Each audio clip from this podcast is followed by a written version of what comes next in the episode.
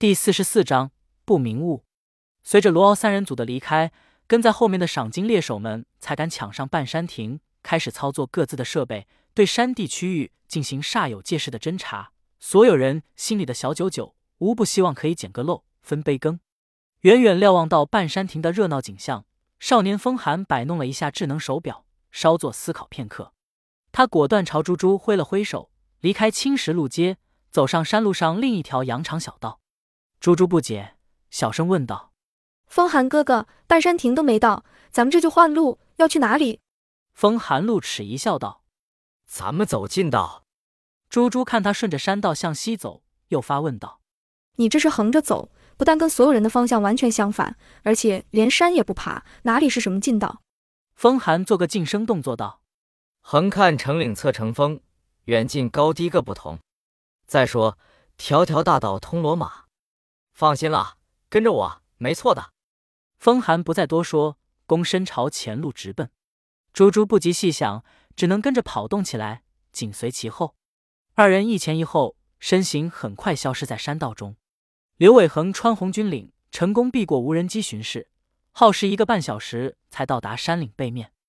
老仙提醒道：“主人，咱们体力消耗较大，建议补充体力，休息十五分钟。”“嗯，好的。”刘伟明显感到身体的疲倦，喘息着蹲坐在草丛中，拿出水壶喝了两小口。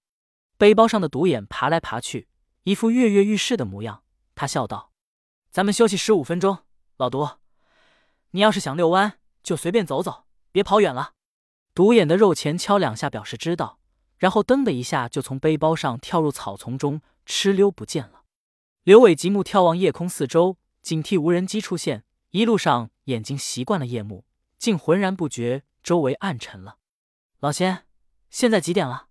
根据咱们最后知道的时间来计算，现在应该是子夜一点四十分。咱们为了避开无人机，横穿红军岭，其实减慢了速度。现在如果重新折回山路，应该到处能撞到周子昂的人。是的，主人。也正因为这样，外人越多，无人机的热成像也将失去意义。太好了，咱们接下来往哪个方向走呢？主人，咱们应该吃点食物补充体力。刘伟有些别扭的说道。我不饿。老仙劝说道。虽然咱们被肖若薇摆了一道，但如果因为食物来自他就不吃的话，只会更加得不偿失。因为今晚我们没有空余时间捕猎。再说，就算老天送猎物，咱们也不敢生火呀。明白的道理，刘伟只能屈服，从包里拿出包装的巧克力饼干，开始心不甘情不愿的吃起来。他三两口吃完饼干，又狠狠喝了一口水，往后一头倒在草丛里，重重舒了一口气。有老毒巡守，蛇虫鼠蚁统统退避三舍，刘伟毫无顾忌，简直不要太爽。老仙啊，这一路上我有个问题一直没想明白。老仙和他同体同感，等同肚子里的蛔虫，当然知道他的疑惑。分析道：“萧若薇为什么陷害咱们？只有一点可以肯定，萧远秋必定知情。这一切极可能是他在背后指使和安排。肖老贼究竟打的什么算盘？我搞不懂。他犯不着拿这么贵重的盐镜来嫁祸我，太奢侈了。按师爷的说法，这是咱们的劫数。至于贵重如体盐镜，为什么允许我们带走？”答案恐怕只有一个。刘伟猛地记起若仪的调查报告，惊道：“古镜是假的。”这是唯一合理的解释。他心里愤慨，禁不住一跃而起，从包里掏出那块大铜镜，一把摔地上，正磕在一块石头上，骂骂咧咧道：“我去，重的要死，还是假货，害老子背他走了这么远。”主人，且慢，咱们可能还要继续带着他。为什么？首先。对杀手们来说，他是有价值的目标，危急关头还有利用价值。再则说了，以我的勘测来看，它的来历并不简单。什么意思？铜镜能吸取光源的背面纹理很有些古怪，它并非传统意义上的夜光材料，而是我已知以外的不明物质。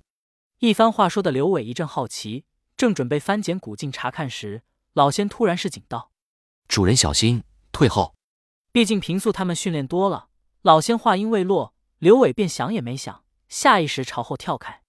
黑暗的草丛中，一条长长的蛇影忽地窜了出来，呲溜钻入古镜底下，盘起身躯，探出三角头，呲呲朝外猛吐舌头。紧随蛇影后窜出来的，一看标志性的大肉钳，就知道乃是蛊王独眼。刘伟明白过来，没好气道：“搞半天，老毒你去打毒石了，一惊一乍的，要被你吓死。”独眼的大肉钳悄悄同进边缘，原本准备回应刘伟，不料引来蛇头一口咬住。然而独眼一身硬甲，正是蛇虫鼠蚁的天生克星，蛇牙崩掉好几颗以后，蛇头无奈缩回。小样，居然还敢偷袭！独眼一气之下，索性钻入铜镜底下，跟蛇一番缠斗。最后，独眼挥舞大肉钳，一把剪住蛇头，当即断作二截。可怜的长虫身首异处。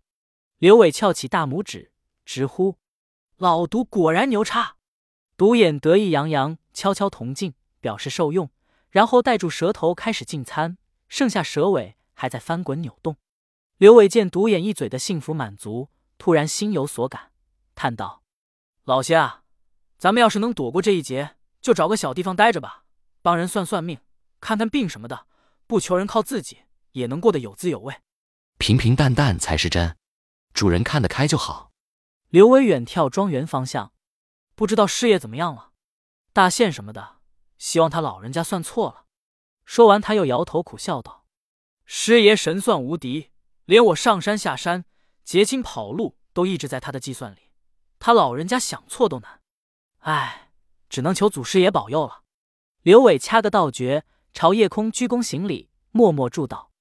老仙提醒道：“时间差不多了，主人，咱们该继续撤退了。”刘伟应声起身，首先拾起铜镜，正准备塞回袋中，却发现奇怪现象。